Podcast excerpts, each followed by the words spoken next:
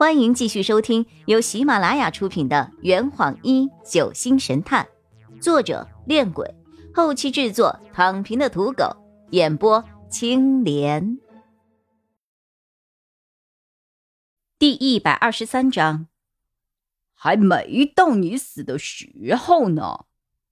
翟村长被洛佩说的哑口无言，流下了悔恨的泪水。洛佩平复了一下情绪。示意翟村长继续往下说。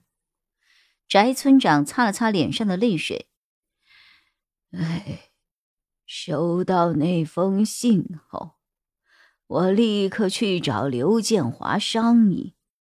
我们一致认为，这是温平后人对柴荣的报复行为，本想置身事外，不当一回事。然而。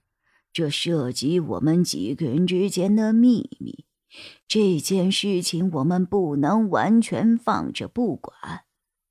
谁知道这个写信的人会不会跟我们来一个鱼死网破呀？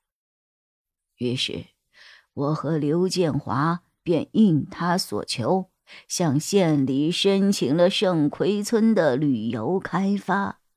不过，我们也知道。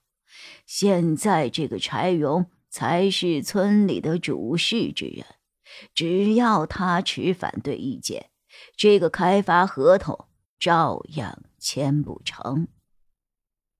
后来我将这事对柴荣提起，他不过也就是冷笑了几句罢了，并没有放在心上。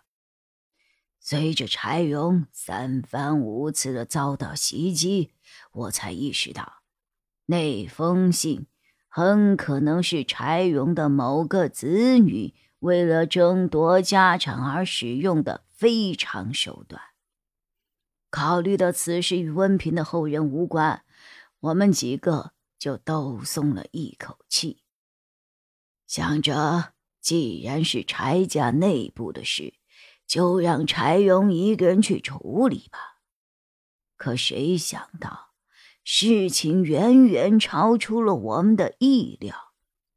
旅游局的人在村里投毒，死了十六个人。这还不算，那十六个人的尸体居然在一夜之间不翼而飞。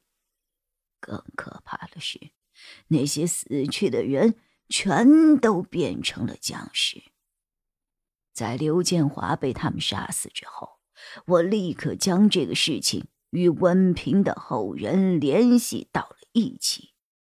就在你们来到村子里的那个晚上，我收到了一只遥控器。翟书桓指了指挂在门口衣架上的衣服，千鹤走了过去。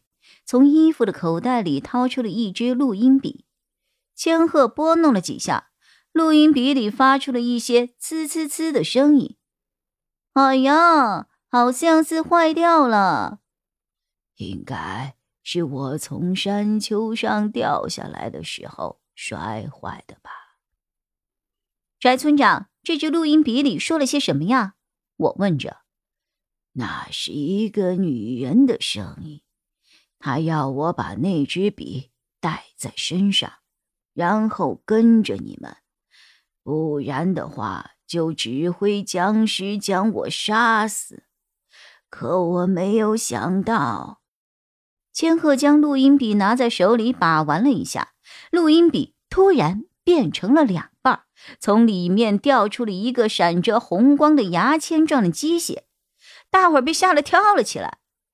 千鹤用一张纸将发光的物体捡了起来，哈哈，大家别紧张，这只是一个追踪器而已。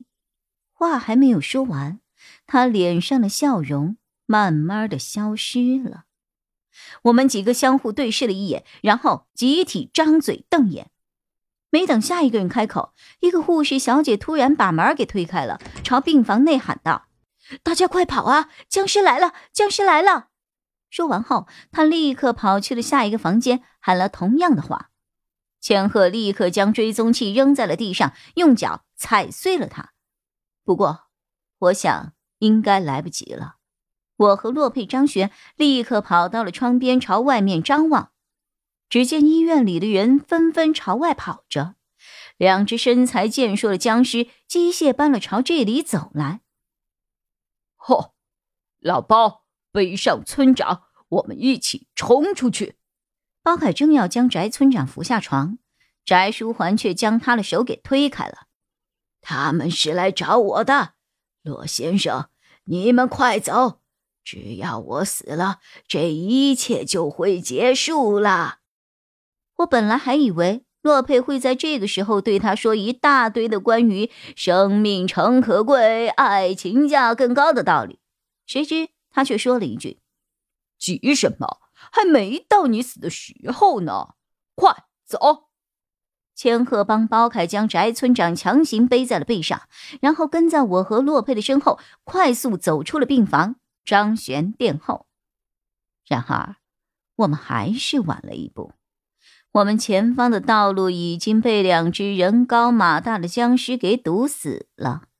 一转身，后方同样也走过来了两只僵尸。一条走廊，前有两只僵尸，后有两只僵尸。望着把我们所有的出路都给堵住的四只强壮的僵尸，我十分的紧张。对方太有心机了，把几只最壮的留在了最后。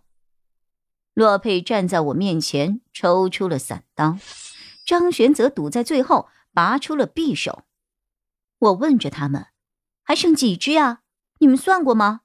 千鹤躲在包凯的身后想了想，算上已经断了一只手的柴荣，应该还剩七只。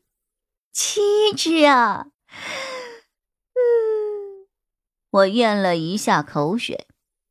洛佩突然大喊：“张璇，干嘛？弓脖子后面！”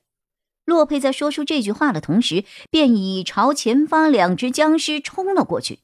他以迅雷不及掩耳之势，在第一只僵尸的腋下打了一个滚，然后用伞刀往他的脖颈后方用力一削，那只僵尸的脖子后面闪出了一片火花，瞬间僵尸倒在了地上。这坛已经喝完了，呵，你猜出凶手是谁了吗？啊，老板，拿酒来。呃呃，更多精彩，请关注青莲嘚不嘚。